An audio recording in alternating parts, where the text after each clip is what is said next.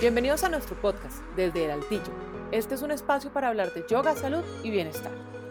Cada episodio tendrá un nuevo programa dirigido a los curiosos, los conocedores y los que están aprendiendo. Esperamos les guste.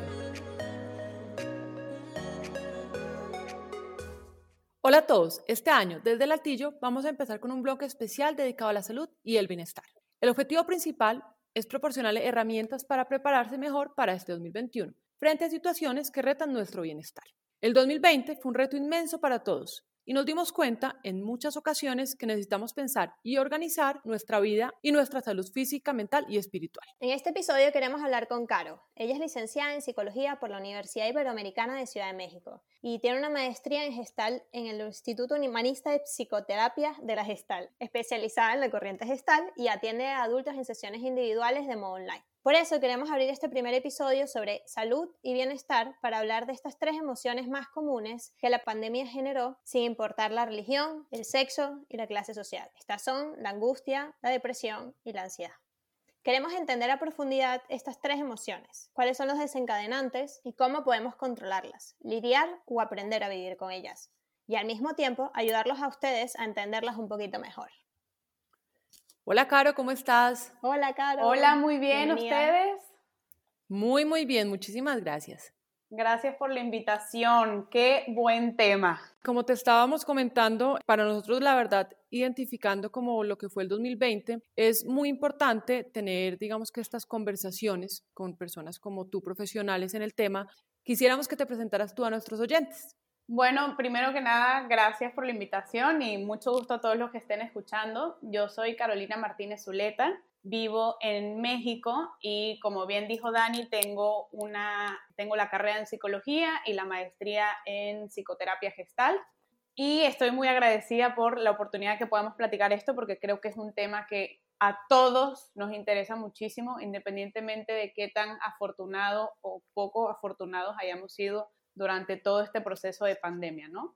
Creo, como ustedes decían, que realmente la pandemia nos vino a cambiar la vida, o sea, por completo, nos vino a cuestionarnos muchas cosas, a mover muchos sentimientos, a vivir un miedo que no habíamos vivido antes y que es una emoción completamente nueva y un estrés de, que viene de algo que no habíamos vivido como humanidad, al menos nosotros a esta edad no. Entonces, este, vino a cambiarnos todo, la forma en la que nos relacionamos, nuestras rutinas diarias, la forma en la que este, convivimos con la gente con la que estamos en la misma casa, nuestros amigos, familiares y demás, ¿no? Y sumándole a todo eso, el tema de la incertidumbre, ¿no? Creo que esta pandemia llegó a enseñarnos que somos bastante vulnerables como especie y eso es algo que no habíamos vivido, ¿no? Entonces, todo esto que estamos hablando y que, bueno, que todo el mundo conoce qué es lo que estamos viviendo como mundo, está teniendo una carga de estrés súper fuerte en todos nosotros. Y esa carga de estrés nos viene a como a mover todo, a tener cambios para poder dormir. Muchos estamos teniendo problemas para dormir, o dormimos de más o dormimos de menos, eh, de alimentación, de angustia, de estrés, de ansiedad, eh, muchísimo miedo por todo lo que se está viviendo afuera y no solo por lo que se vive afuera, sino un gran miedo de lo que se está viviendo, lo que vive en su realidad interna cada quien, ¿no? Claro, completamente de acuerdo, Cari. Y es, eh, la verdad para nosotros fue muy importante poder empezar a plantear ese tipo de cosas entre Daniela y yo, pues nos sentamos y dijimos, bueno, tenemos que hacer el cambio, queremos hacer el cambio, queremos poder de verdad darle herramientas a las personas para tener un bienestar psicológico. Sí, que es un tema muy complejo y es un tema que, que abarca demasiadas cosas, pero en un sentido general es sentirse bien.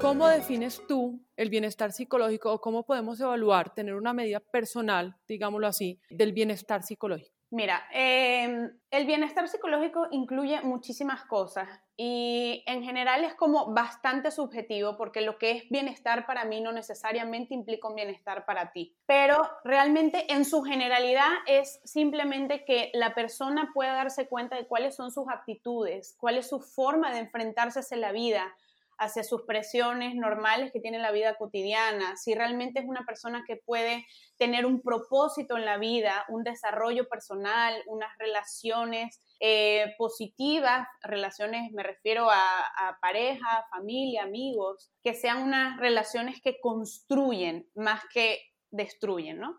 Que sea una persona que pueda tener una autonomía, una individualidad, que exista una aceptación. Todo esto son factores que constituyen el bienestar de una persona, que cada quien le mete de su cosecha para decir, ok, para mí mi propósito en la vida es esto, ¿no? Pero lo tengo. Cada quien puede identificar cuál es el suyo. Entonces, realmente ese es el concepto de bienestar y eso es realmente lo que tiramos todos. Todos como seres humanos, de forma natural, de forma innata, apuntamos hacia el bienestar. Lo que sucede a veces es que estamos un poco perdidos y no sabemos cómo encontrarlo. Y más cuando se nos viene una pandemia encima, si de por sí de repente andábamos un poco perdidos, pues ahora estamos bastante más perdidos, ¿no? Entonces, fíjense, algo muy bueno que ustedes decían en cuanto a estas, emociones que vienen a exaltarse muchísimo, como la angustia, la ansiedad, incluso la depresión, el estrés, todas estas son emociones que vienen muy fuertes. Claro, qué interesante lo que estás eh, diciendo porque creo que encaja justamente estas emociones fuertes. ¿Cómo saber distinguir estas emociones de depresión, angustia y ansiedad? ¿No? Porque son emociones fuertes que no vienen todos al mismo tiempo como un pack, o bueno, una persona que lo siente, a lo mejor lo siente que viene como un pack, así en plan, tiene una angustia, qué va a pasar del futuro y de repente el encierro te hizo sentir esa depresión de Ay, no puedo salir, no puedo ver a mi familia, es como un combo. ¿No? Mm, o sea, mm. tú compras tu cajita feliz de McDonald's y te viene todo incluido. Sí, sí, exacto. ¿Cómo, cómo, o sea, ¿Cómo defines cada uno de estos conceptos? ¿Cómo defines tú para que la gente, todos lo podamos entender? ¿Qué es la depresión, qué es la angustia y qué es la ansiedad? Lo primero que voy a decir antes de especificar, digamos, cada una, es que todas vienen muy, eh, como muy de la mano del estrés. El estrés eh, que estamos viviendo es lo que empieza a causar todo esto. Hay una diferencia entre la ansiedad y la angustia. La ansiedad es algo que se vive como en el momento. Son ideas recurrentes, pero que se, de cosas que se viven en el momento. Es como una inquietud. ¿ok? En cambio, cuando hablamos de una angustia, son todas estas ideas y estos miedos que vienen de qué va a pasar. Es un poco más movido hacia el futuro. Y es algo muy mm. recurrente en esta pandemia porque evidentemente nadie sabe qué va a pasar, si esto va a ser algo que se va a quitar pronto, no pronto, si las vacunas sirven, no sirven, si nos vamos a morir peor por la vacuna que por la enfermedad. Todo este tipo de cosas, estas ideas que vienen, este, están puestas en el futuro y eso nos genera muchísima angustia. Ahora, ¿qué es lo que está sucediendo durante todo esto? Cuando esa ansiedad, ese miedo, esa angustia empieza a prolongarse en el tiempo y entonces empezamos a toparnos con que llevamos semanas enteras, meses enteros en los que estamos llenos de tantas emociones negativas que nos cuesta pararnos de la cama, que no podemos caminar, que incluso nos cuesta tener las actividades diarias que teníamos de podernos bañar, eh, regresar a trabajar, la gente que sea padres, atender a los niños. Cuando ya hay una mm. incapacidad para desenvolvernos con el mundo, entonces podríamos estar hablando de una depresión.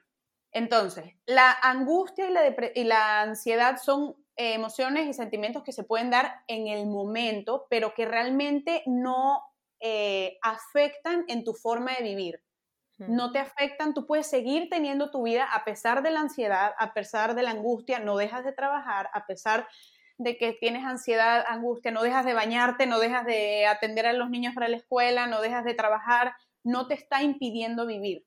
¿Me explico mm. la diferencia? Ya una depresión es algo que te impide realizar tus actividades diarias y es algo que se prolonga en el tiempo. Qué bien que estás hablando de, de estas matices entre angustia, ansiedad y depresión por otro lado, pero yo también tengo una duda de cuál es la diferencia entre la ansiedad y ataques de pánico, porque para mí también están como estrechamente relacionados y si, están relacionados y luego también si la angustia entra dentro de este globo de sentimientos, este pack que te viene junto o, no, o, no, tiene nada que ver.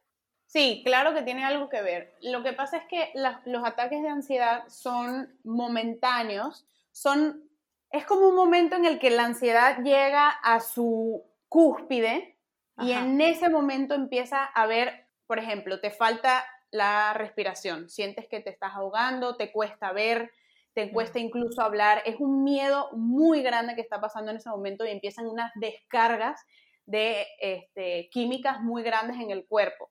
Y entonces esos momentos en los que tienes que empezar a controlar tu respiración, sientes que te estás muriendo. En un ataque de pánico uno siente literalmente que se está muriendo. Y no, a veces ni siquiera pueden, eh, podemos cachar esa diferencia de si me estoy muriendo en realidad o si está pasando algo raro y tal vez no me estoy muriendo y solamente es una experiencia medio extraña que no estoy logrando manejar. Pero esos ataques de pánico se dan porque no están habiendo las suficientes fugas de ansiedad y es como si tú tuvieras un vaso de agua que vas llenando de muchas emociones que no estás pudiendo manejar, de las cuales no hay ningún tipo de fuga, no hay salidas de escape para estas emociones, normalmente no se permiten ni siquiera y entonces empezamos a negarlas o a tratar de taparlas cuando las emociones no manejadas eventualmente buscan un escape. Y eso sucede cuando ya estamos sobrecargados.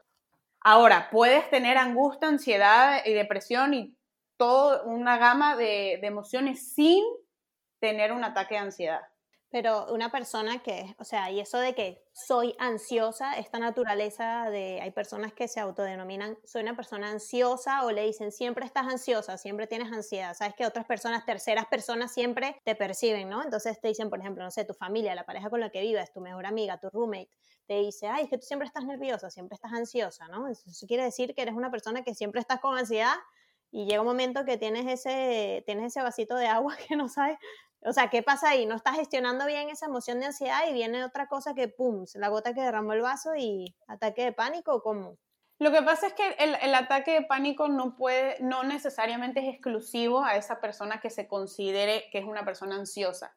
No necesariamente, porque hay veces, por ejemplo, alguien que haya perdido algún familiar, que haya vivido algún trauma, este, alguna situación de abuso, de violencia, no necesariamente son personas ansiosas pueden ser personas que no se consideren de esa forma, pero ah, eso que vivieron es tan fuerte, es tan fuerte para su persona, para su existencia, que se siente de alguna forma que, eh, que se siente de alguna forma que lo va a afectar al punto de que podría incluso morir. ¿Me explico?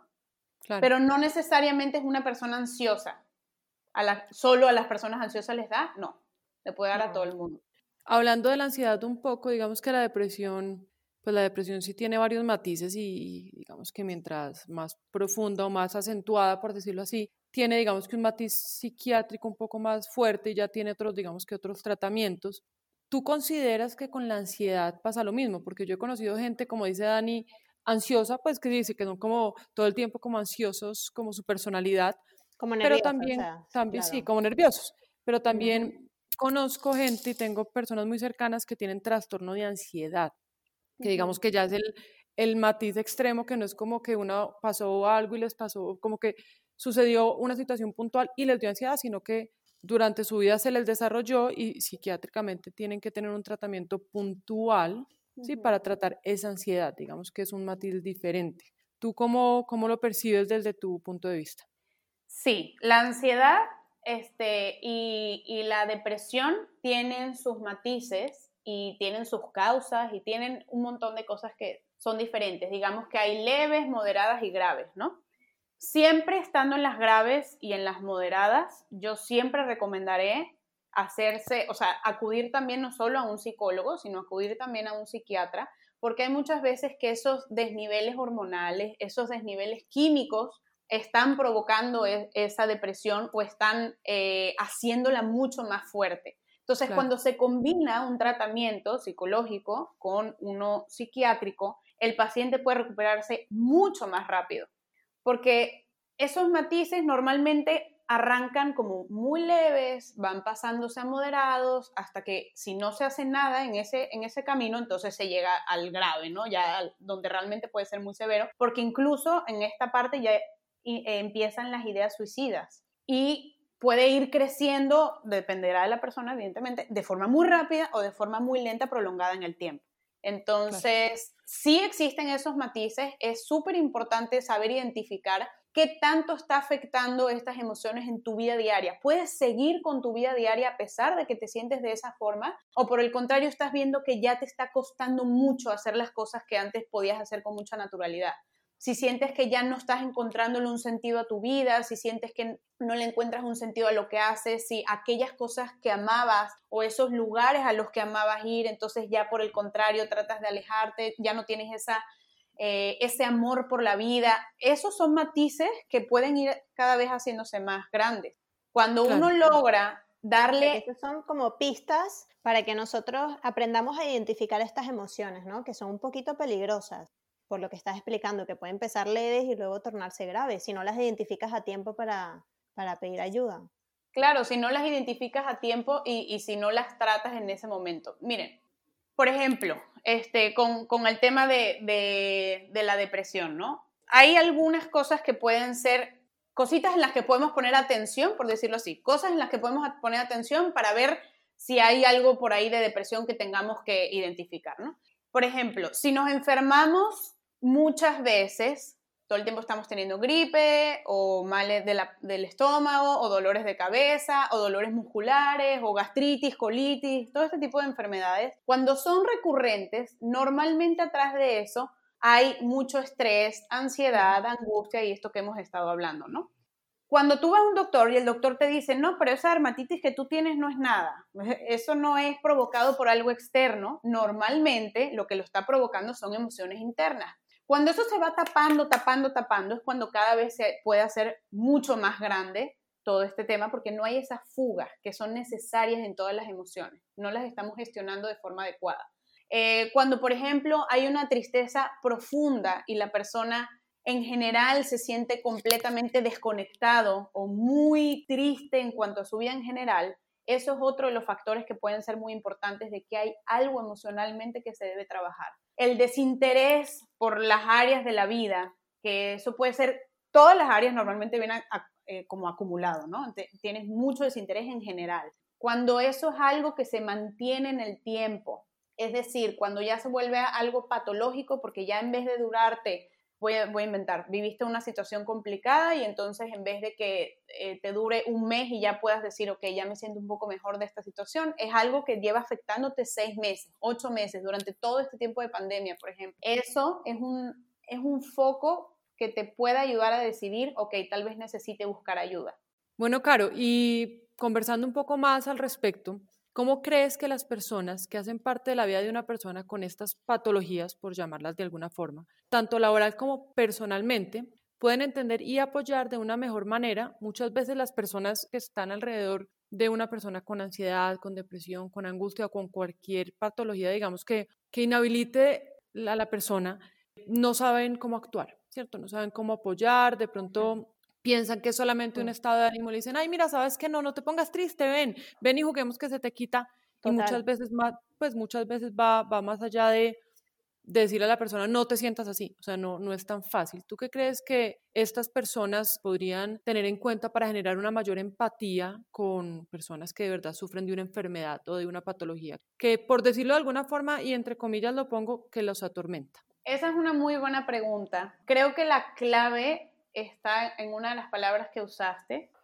La empatía es lo principal, porque no necesariamente porque no entendamos el sufrimiento del otro, significa que no es real, significa que no existe ese sufrimiento. Es un sufrimiento que tú no entiendes, lo cual es diferente, pero no entender algo no significa que hay que negarlo y que no, eso no existe para nada, satanízalo, eso no está aquí presente. No, sí está presente. Entonces, lo primero es un poco abrirse a la posibilidad de que tu vida y tu forma de ver la vida y manejar tus emociones y todo lo que está pasando puede ser diferente a la de esa persona que la está sufriendo. Desde una parte muy empática, el poder decir, oye, tal vez no entiendo lo que estás viviendo, porque no, nunca he pasado por eso, no puedo estar en tus zapatos, pero lo que puedo ofrecerte es mi escucha, o sea, habla conmigo, cuéntame cómo te sientes, vamos a investigar juntos qué es esto de la ansiedad, porque yo no tengo ni idea y, y tú tal vez desde tu lado solamente sientes que hay algo raro, pero tampoco sabes cómo manejarlo. Un acompañamiento. pero desde el amor, no desde la culpa, no desde el juicio, no desde el por qué estás sintiendo eso y entonces aplastar a la otra persona. Si de por sí esa persona se siente mal y está siendo lo suficientemente vulnerable y valiente para, para compartirte que se siente mal, tratemos de ver a esa persona desde el amor, no desde el juicio. Desde el amor de decir, estoy aquí contigo, vamos a tratar de ver cómo podemos hacer que te sientas mejor. Claro, y muchas veces lo que pasa es que la gente piensa, Caro, que es por ellos. Si me entiendes, somos tan egoístas y vivimos en un mundo como tan, tan egocéntrico, por decirlo así, que en vez de hacer lo que tú dices que es el acompañamiento desde el amor, de decir, venga, yo lo acompaño, lo entiendo, voy a tratar de, de conocer más al respecto para poder ser un buen apoyo, lo que hacemos es, ay, entonces yo qué estoy haciendo mal, ay, entonces ¿por qué estás así conmigo? Ay, entonces yo qué, y el yo, simplemente se vuelve una conversación pues un diálogo interno como entonces soy yo, por eso está mal. Y, yo pienso que ese es el chip que tenemos que cambiar desde la parte, pues desde la parte del apoyo muchas veces. O apoyar realmente desde, desde el amor y, y el entendimiento y no pensar que es con nosotros. O sea, no tiene nada que ver con nosotros. Claro, y, y, lo otro que dices que es importante, mejor pregunta, o sea, pregúntale a esa persona, ¿hay algo que esté haciendo yo que esté afectando que tú te sientas peor?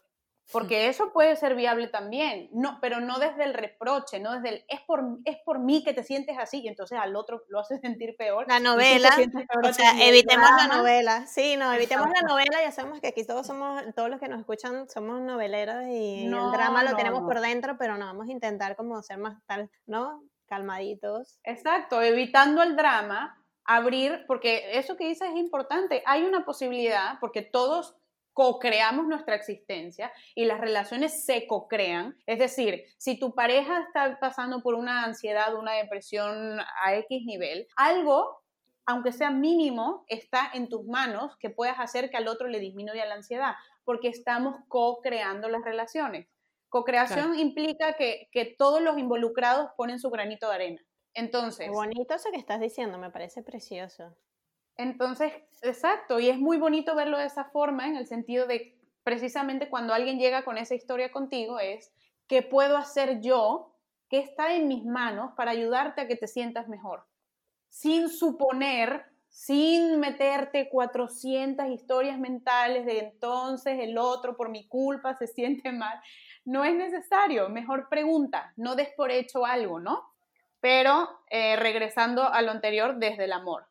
Qué difícil. Yo creo que es difícil, ¿no? Estando desde el otro punto de vista de también, como vimos en este mundo tan egocéntrico, como dice Sara, que estamos ego, bueno, los seres humanos por naturaleza somos egocentristas.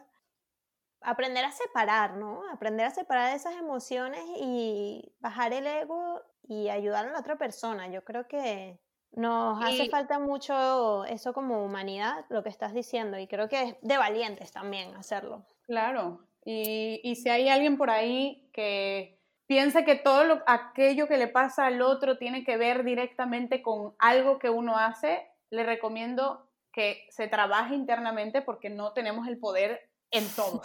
O sea, no, no hay en nosotros suficiente poder como para tener el control de las emociones de alguien más. Entonces, si otra persona está ansiosa, deprimida o demás, es por ellos, no por ti. Qué difícil.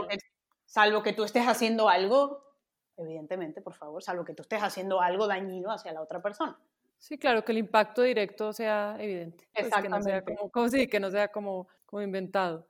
Hay una cosa que, que ahí, Dani, lo podemos también, digamos que ligar con una parte de lo que Caro nos venía diciendo de la diferencia entre las emociones, y es que también tenemos que aprender a conocer que no siempre debemos vivir en un estado de exaltación. Sí, porque lo que nos pasa muchas veces y lo que no nos, no nos han enseñado como sociedad, por decirlo así, es que uno no, no tiene que estar siempre súper contento o súper triste. Uno puede estar en un estado neutral, ¿cierto? Y, y, muchas veces la gente dice, es que estoy deprimido. Pues de repente no es que esté deprimido, es que no le, pasa, no le está pasando nada, está viendo televisión y pues no, no tiene mucho más que hacer. Y yo quisiera que de pronto nos, nos ayudaras desde tu punto de vista, que es un poco más profesional, cómo las personas pueden identificar estos estados neutros donde no necesariamente tiene que ser ansiedad, depresión, angustia o cualquier otra emoción, digamos que contraria a la positiva, por decirlo de alguna forma, cómo estas personas y cómo nosotros, pues aquí los oyentes, podemos identificar cuándo definitivamente es un estado neutro y no necesariamente un estado de alerta.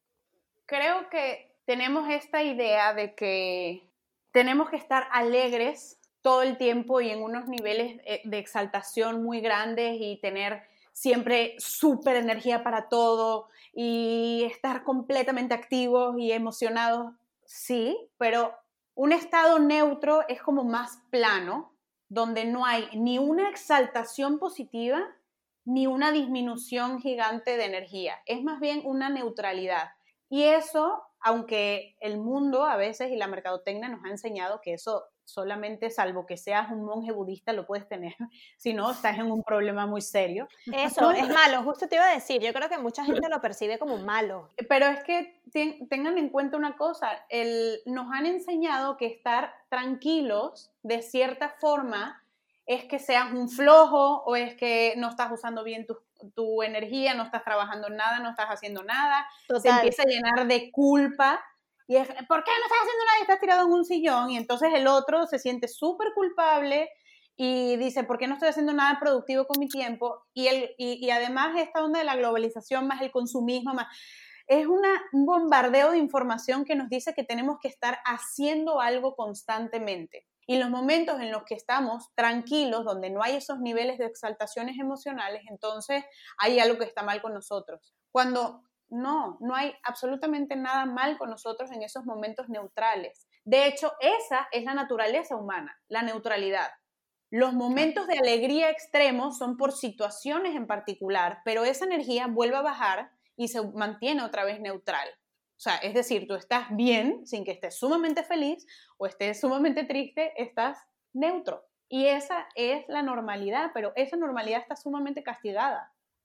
Y eso fue, y eso fue, creo yo, no sé si ustedes están de acuerdo, lo que le pasó a mucha gente en la pandemia, sobre todo cuando estuvimos encerrados obligatoriamente durante un periodo largo. Y es que la gente empezó bien, dijo, bueno, estamos encerrados, pero de repente lo que te comunicó, digamos que las redes sociales, em, las noticias es, no puede quedarse sin hacer nada. Usted tiene que hacer, usted tiene que hacer, usted tiene que hacer. Y a la gente le empezó a dar una angustia porque había gente que sencillamente quería asimilar lo diferente, quería asimilarlo tirado enfrente del televisor. Y el hecho de que la comunicación sea tienes que hacer, tienes que hacer todo el tiempo, tienes que ser productivo, si no, definitivamente estás mal, a la gente le empezó a generar de cierta forma angustia, depresión, ansiedad y un montón de sensaciones, digamos que no tan, no tan positivas frente a frente al encierro.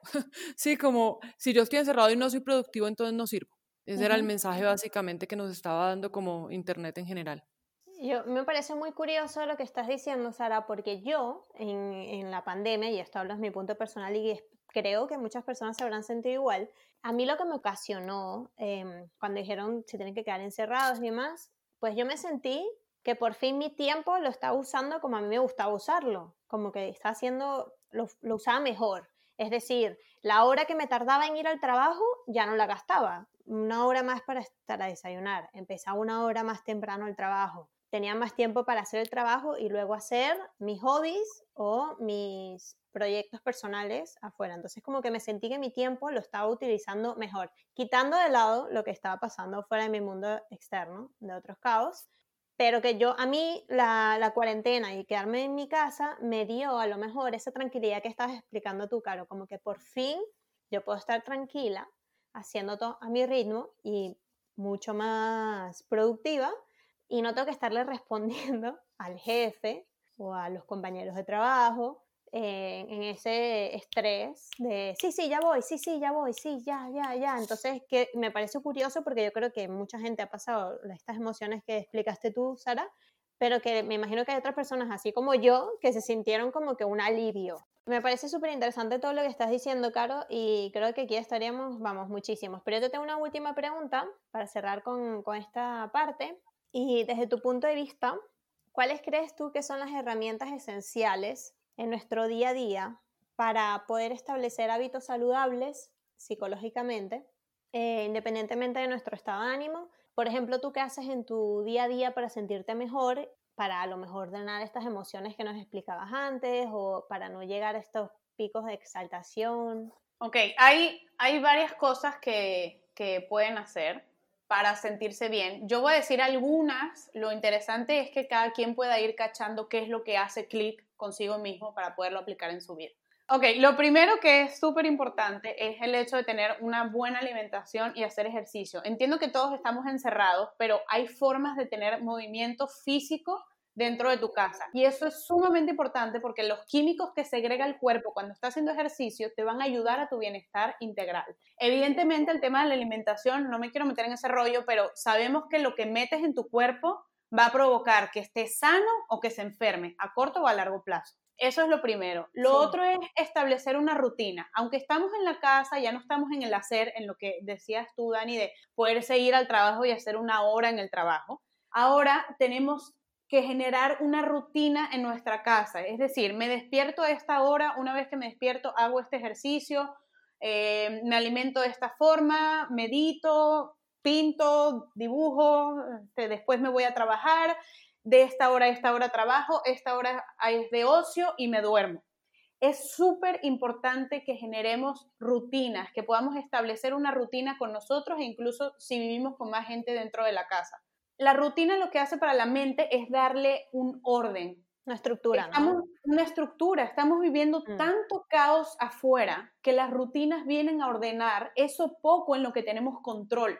Si tienes control en lo que haces con tu tiempo, genérate buenas rutinas y buenos hábitos que puedan ayudarte a manejar el, estrés de mejor manera, ¿no? Lo otro que es súper importante es que generemos sistemas de apoyo. No porque hay un distanciamiento físico, tiene que haber un distanciamiento emocional.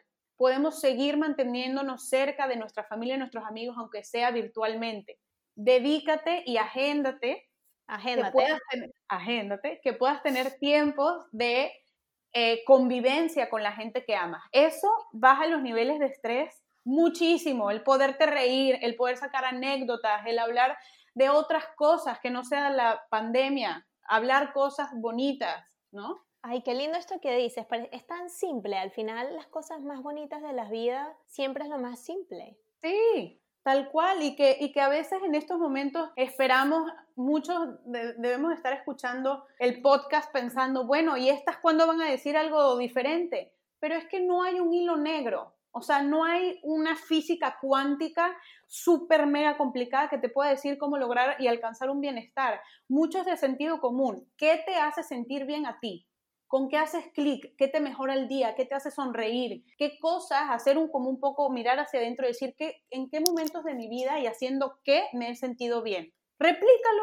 Eso ya sabes que te ha funcionado, replícalo y conviértelo en un hábito, porque la felicidad además está constituida por, por una sumatoria de hábitos positivos en tu vida. ¿Qué haces tú? Tres cosas, tres hábitos que son para ti indicadores de salud y bienestar para Caro.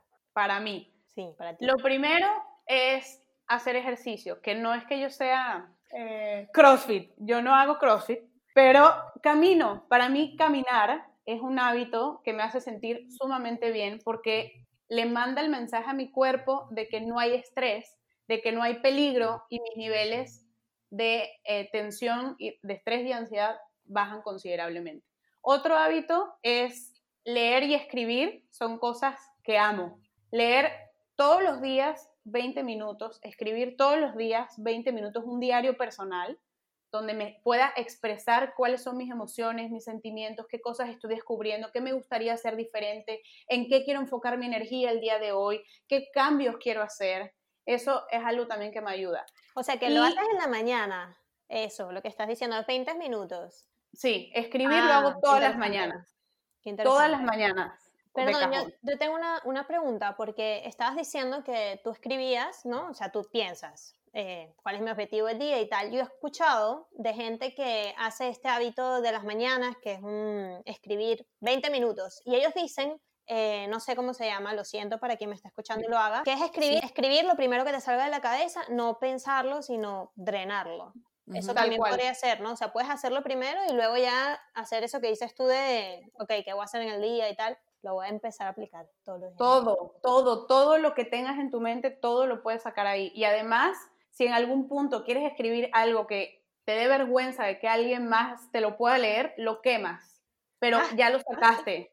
Lo expresaste de alguna forma. Acuérdense que todo lo que calla la boca lo grita el cuerpo. si no le estás dando fuga a emociones internas, a pensamientos internos, el cuerpo va a empezar a sacarlo. Y entonces ahí está la gastritis, la colitis, las dermatitis, los dolores, las tensiones, los, todos los el acné. el acné, todo eso es emocional. Dale una fuga a esas emociones y tu cuerpo estará mucho más tranquilo.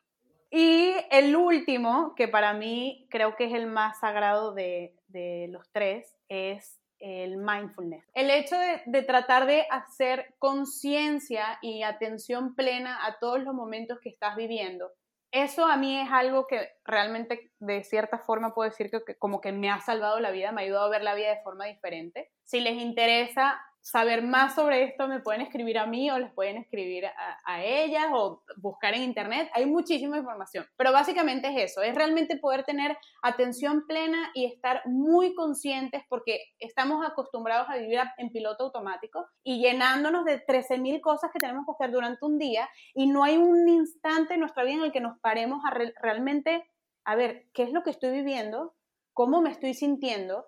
Dónde hay tensión guardada en mi cuerpo, dónde hay un mensaje que mi cuerpo está tratando de darme que yo no estoy escuchando porque estoy en 300 cosas al mismo tiempo y mi cabeza está pensando en lo que tengo que hacer dentro de dos horas. Y nos perdemos tanto de vivir el hoy tratando de vivir en el mañana que eso inevitablemente también genera muchas de las cosas que, de las que hablábamos de la ansiedad y la angustia. Claro, la falta, la falta de atención. Eso es, eso es una enfermedad del siglo XXI, ¿no?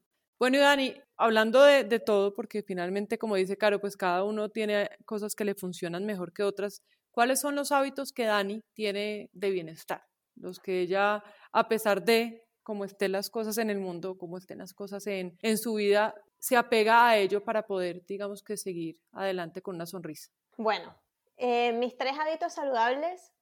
El primero es hacer ejercicio, como dice Caro. Eh, yo sí hago CrossFit, pero yo soy polifacética, o sea, yo hago CrossFit, nado, me encanta nadar, ya a mí me quitas el, lo que es mm, nadar, me siento mal, o sea, me, me sienta mal. Estar en contacto con la naturaleza, ir a hacer trekking, o sea, todos estos ejercicios, para mí, yo tengo que hacer un poquito de todos estos ejercicios porque mi, soy una persona muy activa y necesito drenarlo. Eso primero, hacer ejercicio. Cuando yo paso dos días sin hacer ejercicio, mi cuerpo lo siente y me da una señal de malestar, de que primero me duele la espalda, luego me, me hace sentir mal, en plan, no me he movido. El, el segundo es más que todo un ritual que yo tengo conmigo misma. En las mañanas, cuando me levanto, a mí me encanta tomarme mi cafecito por la mañana, tranquila, en paz. Y eso para mí, o sea, si hay algún día que tengo que levantarme corriendo, irme corriendo, tomarme café así rápido, para mí eso no es un indicador de que algo va a pasar mal en ese día. Entonces, para mí es como un ritual. No sé si se puede decir que es un indicador de salud y bienestar, pero para mí es como, bueno, si yo tengo este tiempo para mí misma, para darme ese mimo de todas las mañanas tomarme ese cafecito por la mañana con tranquilidad y con paz y he aprendido con el tiempo. Antes eran 10 minutos, luego fueron 15, luego fueron 20 y ahora soy capaz de tomarme como 45 minutos para mí misma. Y en ese espacio también pienso todo lo que voy a hacer durante el día. Y esto, por eso te pregunté antes lo de, lo de escribir, porque yo hago, yo no, o sea, yo no escribo, yo lo que hago es que en mi agenda me hago una lista de lo que tengo que hacer durante el día Siempre lo he hecho. En mi agenda agarro una hoja de papel, lo que sea. Entonces, sea en el trabajo, sea en mi vida personal, por ejemplo, en, el trabajo, las prioridades que tenga, las tareas que tenga. En mi casa, no sé, tengo que limpiar la casa, hay que lavar la ropa, eh, tengo que cocinar, whatever, tengo que hacer, tengo que comprar cosas para hacer esta receta que quiero hacer, quiero hacer una pizza, entonces tal. Entonces apuntarme todo eso en la mañana, que va seguido del café, o sea, yo creo que todo va relacionado, escribirme lo que voy a hacer durante todo ese día me da una calma, porque luego yo le voy dando como check marks, o sea, tics positivos, y ya al final del día, eh, cuando la reviso y si la he cumplido toda, me siento súper bien. Es como que bien estar, yo, para no nos están viendo, pero le voy a mostrar a ellas mi, mi lista de to-dos. Me apunté todo esto y llevo casi, casi todo hecho. Entonces eso a mí me genera un estado de bienestar porque es como me dreno, me organizo antes y al final del día lo reviso y lo logré vamos por el siguiente día. Claro, la sensación de, completar y de, lograr las metas del día, no, eso tiene todo el sentido del mundo. Sí, ¿no? O sea, es, como, importante. Es como, son la Además, es súper gratificante ir poniendo check, ¿no? Es como, ah, yes, yes. Sí, y luego, y luego en el espacio de notas yo escribo, eh, no en la mañana como dices tú, tipo así, pero sí escribo pensamientos que me vienen durante el día. Yo siento que tengo que drenarlos. Entonces yo los voy escribiendo en ese espacio que suelen tener las agendas que dice notas, que nadie sabe qué es poner ahí. Pues yo escribo. Sí, eso también lo hago. Y tú, Sara, cuéntanos, ¿cuáles son tus tres, tus, tus tres hábitos saludables? Mi hábito saludable, saludable número uno, y por eso conocí a Dani, por eso nos conocimos en la vida, la verdad es el yoga. Para mí el yoga ha sido un, un, flotador en los tiempos complicados, una herramienta que me ha ayudado, la, verdad, a, a, empoderarme mucho, a, darme confianza como persona, a darme confianza como mujer, aceptar un montón de cosas con las que tenía conflictos antes, a nivel, digamos que físico eh, o a nivel como, como ser humano, me ha ayudado como a crecer mucho en, esa, en ese aspecto. Y eh, para mí pararme en mi tapete, pues en mi mate es como una alfombra mágica, suena súper ridículo, pero, pero al final de la historia es, en el momento en que uno pisa el mat, es una hora donde uno se, digamos que termina su práctica y siente que está bien. Sí, que a pesar de muchas cosas que puedan pasar o a pesar de, de que la vida sigue pasando, por decirlo así, todo está bien y, y va a estar bien. Entonces, digamos que el yoga para mí ha sido mi hábito número uno durante varios años y, y, espero que lo siga siendo el resto de mi vida. Otro que lo digamos que lo descubrí, lo redescubrí en la cuarentena fue la alimentación. O sea, no es lo mismo uno estar en el día a día que tiene que salir temprano y comerse lo que haya por ahí porque pues finalmente pues no se organizó el día anterior que iba, que iba a comer y sale a la loca, almuerza lo que sea y llega a la casa mamado, entonces se come cualquier cosa y se acuesta y es un ciclo que a mucha gente se le vuelve el día a día. Y en la cuarentena logré, digamos que, volver a la cocina, volver a cocinar lo que me estaba comiendo, alejarme mucho de, las, de los alimentos procesados, de los paquetes, de todas las chucherías o mecato que le llamamos acá en Colombia. Y para mí eso cambió completamente mi forma de, digamos que, ver de ver la alimentación y entender que definitivamente somos un poco lo que comemos. Sí, digamos que la energía y todos esos sentimientos y esas sensaciones muchas veces están ligados directamente a la alimentación y cómo, cómo cuidemos nuestro cuerpo. Y la alimentación para mí se convirtió la verdad, en un, en, una, un indicador de bienestar. Cuando yo tengo el tiempo de preparar mi desayuno o de preparar mi lonchera para llevarme al trabajo y abrir mi lonchera y saber que cada uno de los eh, elementos que puse en la lonchera fueron conscientes sabiendo que me iban a aportar algún bienestar y que cuando me siento a almorzar esa comida la preparé yo con, pues digamos que es como un tema como muy extenso, pero, pero digamos que me genera bienestar, me genera siempre un pensamiento positivo cuando yo me siento y me desayuno, digamos que mi avenita con frutas, ah, es como que todo está bien, pero cuando no alcancé y me toca comerme un pan o cualquier cosa que encuentre en la calle, todo es malo, o sea, como que mi día empieza, empieza para abajo siempre. Y pues el tercero, que lo, la verdad lo empecé hace poco, pero, pero me parece muy importante, yo hice un tarrito con mi esposo, que es el Gratitude Jar, que es el tarrito de la gratitud, y cada día cuando se acaba el día estoy poniendo una o dos cosas por las que estoy agradecida. Y eso me genera... Me encanta, sí. Qué bonita esta idea. Es chévere porque le genera a uno la sensación de, a pesar de que haya sido un día malo, entre comillas, o a pesar de que hayan pasado cosas tristes, uno siempre tiene algo por qué agradecer. Uno siempre tiene algo en el día eh, porque tuve comida, porque tengo un techo, porque tengo una cama, porque me, tengo gente que me ama y me apoya, no sé. Cualquier, cambia de día a día, las sensaciones van cambiando, pero cuando tú vas poniendo ese papelito en tu tarrito, se va llenando de gratitud. Y es, es una sensación muy bonita. Entonces, digamos que esos son los tres rituales a los que yo me he tratado de pegar porque no, no me gusta poner demasiadas expectativas alrededor mío, digamos que, que me gusta que lo que plantee como bienestar pueda, digamos que mantenerlo en mi, en mi diario vivir. Yo tengo una pregunta, ¿lo que haces con los papelitos?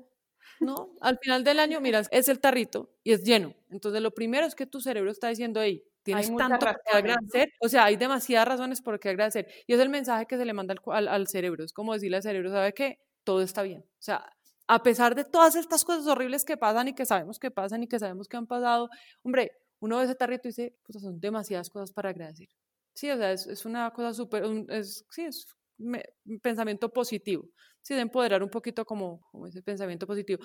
Y 31 escribo como lo que no me gustó del año, pues lo que me pesó y lo que quiero, ¿cierto? Aparte. Y quemo el papelito. Entonces, con ese papelito quemo los papelitos. Claro, qué bonito todo lo que estás diciendo. Estoy segura que a muchas personas eh, les va a caer, les va a hacer sentido todo lo que estamos diciendo acá en este episodio. Bueno, como estabas hablando anteriormente, hablaste del mindfulness. Y queríamos saber, pues ya lo comentaste un poquito, pero ¿qué opinas del mindfulness y de practicar meditación diariamente? Y si crees que son de ayuda. Y si sabes un poquito al respecto, ¿cómo crees eh, que se podría iniciar alguien? Pero algo muy a grandes rasgos, porque sabemos que esto es algo muy profundo y que bueno, que cada quien realmente si lo siente, lo va a buscar. ¿Tú qué nos puedes decir al respecto? Ok, lo primero que yo les diría es sí, la meditación es una práctica que eh, tiene muchísimos beneficios y no es una práctica que Juanito se inventó que tenía que era muy buena para el cuerpo. Si tú te metes a buscar en internet, hay muchísimas investigaciones que avalan los beneficios de, la meditación. Entonces, mi primera invitación es a que busques en internet, en YouTube, hay muchísimos videos que te pueden documentar si lo que tú quieres es tener certeza de que esa práctica realmente va a ser buena para tu vida. Lo segundo es, hay, para empezar a meditar es mucho más sencillo cuando lo haces guiado. Entonces, hay muchas meditaciones en YouTube que tal cual si le pones meditaciones guiadas mindfulness, puedes conseguir de diferentes duraciones, con diferentes tipos de voz. Busca aquella con la que te sientas cómoda. Lo otro es que tenemos esta idea de que eh, meditar es tener la mente en blanco y entonces como nos llenamos de pensamientos, entonces también nos llenamos de culpa y de crítica porque no lo estamos haciendo bien y entonces somos los peores para meditar y evidentemente al quinto intento lo dejamos porque es que nosotros no servimos para eso. Ok, meditar no es poner tu mente en blanco. Meditar abarca muchas cosas. Entonces, dentro de las cosas que abarca es la conciencia y es la atención plena. Lo que yo te diría es, en los momentos en los que estés meditando, trata de conectarte al 100% con tu cuerpo y con todas aquellas cosas que tengas afuera. Si escuchas ruidos, si hay olores, si hay alguna sensación de frío, de caliente, cuáles son esos pensamientos que llegan a tu mente en el momento en el que lleguen, más que vete, vete, vete, porque es que no te quiero tener aquí, porque en este momento estoy meditando, me estás interrumpiendo, es en este momento no, te suelto, te dejo ir y sigo concentrado en lo que estoy haciendo, ¿no? Hay un libro hermoso que se llama Mindfulness para principiantes. Ese libro tiene toda la información fácil de digerir, fácil de leer para entender perfectamente de qué trata el mindfulness, ¿no? Ese libro es súper bonito y les puede explicar muy bien toda esta onda de la meditación y el mindfulness como un estilo, realmente como una práctica, un estilo de vida. Y lo otro que les puedo recomendar es que en el momento en el que estén haciendo una actividad, enfoquen su atención solo a esa actividad. Es decir, si se están bañando, por ejemplo, eh, traten de poner atención a eso que están haciendo y ubicar su mente no en lo que van a hacer durante el día, no en los pendientes que tienen por, por, hacer, en cómo se siente el agua tocando su piel, cuáles son las temperaturas que hay, cómo se siente su cuerpo, qué olores están a nuestro alrededor. Enfocar la atención solo a lo que estamos haciendo. Eso de cierta forma entrena al cerebro a concentrarnos y apagar ese piloto automático y realmente tener una atención consciente. Sí, la verdad es que para empezar con esta práctica del mindfulness hay que hacerlo, primero lo tienes que querer y luego, pues bueno, lo vas buscando poco a poco y con estas tips que te dio Caro, pues para empezar están súper bien. Y vamos a empezar la ronda de preguntas finales que le hacemos a todos los entrevistados. Caro, eh, ¿qué le dirías a Caro al principio del 2020 antes de la pandemia? Le diría, es que para mí el tema, el tema de la pandemia, yo debo decir que fue muy afortunada y sigo siendo muy afortunada y por eso estoy sumamente agradecida con la vida, porque para mí la pandemia en lo personal no tuvo tantas consecuencias negativas como pensé que podrían haber. Gracias a Dios, toda mi familia está bien, yo estoy bien. Creo que lo que me diría sería está abierta, o sea, está preparada, está abierta mentalmente para recibir todos los mensajes que la vida te va a dar para encaminarte a lo que es tu pasión y tu propósito en la vida. Es como un suelta, confía, porque lo que viene viene para muy bien y para muy grande. Y todo lo que está pasando está construyendo la Caro que estás esperando ver en los próximos años de tu vida. ¿Y tú qué crees, Caro, que el mundo debe aprender de esta pandemia? Uy, esa es una pregunta delicada. Mira, yo creo que lo primero que tenemos que aprender es que somos una especie súper vulnerable. tenemos, tenemos muy peleado el concepto de muerte cuando a tal punto está peleado que la gente prefiere ni siquiera pensar en que eso existe. Y tendemos a pensar que vamos a existir más o menos por el resto de la eternidad y que entonces ahorita tenemos 30 años, pero bueno, todavía nos faltan 180 años o bueno, todavía nos faltan 70 para morir o nadie tiene la vida comprada independientemente de su edad y de su situación. Y saber que la muerte existe y que está a la vuelta de la esquina, por más jóvenes o buena salud que podamos tener, está a la vuelta de la esquina. Uno es conectarnos con que el tiempo que tenemos es limitado qué haces con ese tiempo que tienes en la vida, en qué lo estás invirtiendo. Es como, yo lo veo de esta forma, tus corazonadas, tus latidos del corazón tienen un número máximo, es el tiempo que te queda de vida, ¿no? El cual no conoces cuántos latidos vas a tener. ¿En qué inviertes tus latidos? Y con esos latidos, ¿qué generas para el mundo? No solamente para ti. ¿Qué haces para, para mejorar la vida de las personas que tienes a tu alrededor? Para construir un mundo que sea más bonito, no solamente para ti, sino para todos aquellos que tienes a tu alrededor. ¿De qué forma estás llegando a la gente? Creo que empezarnos a cuestionar qué sentido tiene nuestra vida darle un sentido a tu vida es como encaminar tu vida para llegar a algo más grande, como humanidad. Ya dejar ese pensamiento de que somos individuos separados para entender que somos parte de un todo. Y el día en que como sociedad entera, mundial, entendamos que somos parte de un todo, muchas de nuestras desgracias, muchos de nuestros dolores como mundo van a sanar. Eso yo creo que sería como el aprendizaje más importante. Qué precioso. Muy bonito, ¿eh? Súper, súper bonito, sí. Y después de esto tan precioso que acabas de decir, te pregunto, ¿qué, ¿qué, le dirías a una persona que empieza a sentir angustia, depresión o ansiedad y siente que la sociedad lo puede juzgar por esto?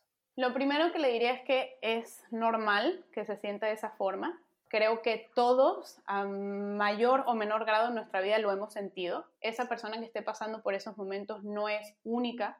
Hay cosas que despiertan ese tipo de emociones en todos y que lo que yo les diría es que no están solos y que traten de no lidiar ese dolor solos, que lo que dices, claro que existe, por supuesto, el riesgo de que alguien más lo juzgue, pero yo lo que siempre digo es, compártele tu vida, tus secretos, digamos, entre comillas, aquellas cosas que te hacen vulnerable a quien se lo merezca, a esa persona que te quiera como tú la quieres a ella, a esa persona que sabes que puede hacer cosas por ti para ayudarte a que te sientas de mejor manera. Si tú durante todo el tiempo de tu vida conoces a una persona en la que cada vez que te le acercas a, compartirle algo, lo único que recibes de la otra persona es un juicio, una desvaloración, una humillación, ¿qué te hace pensar que el acercarte ahora para decirle que sientes ansiedad vas a, vas a tener una respuesta diferente?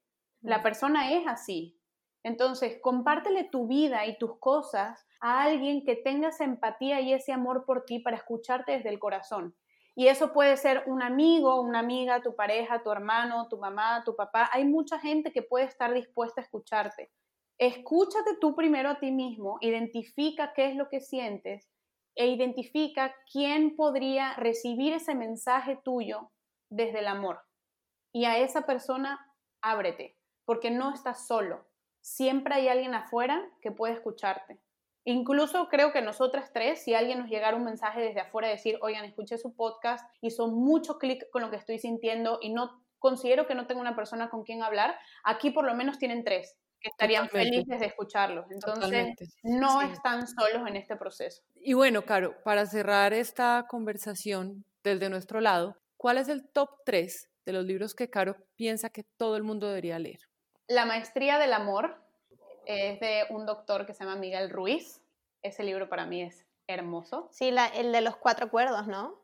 Él es el, mismo de los cuatro ah, acuerdos, creo que sí, pero es otro libro, se llama La Maestría del Amor. Ok.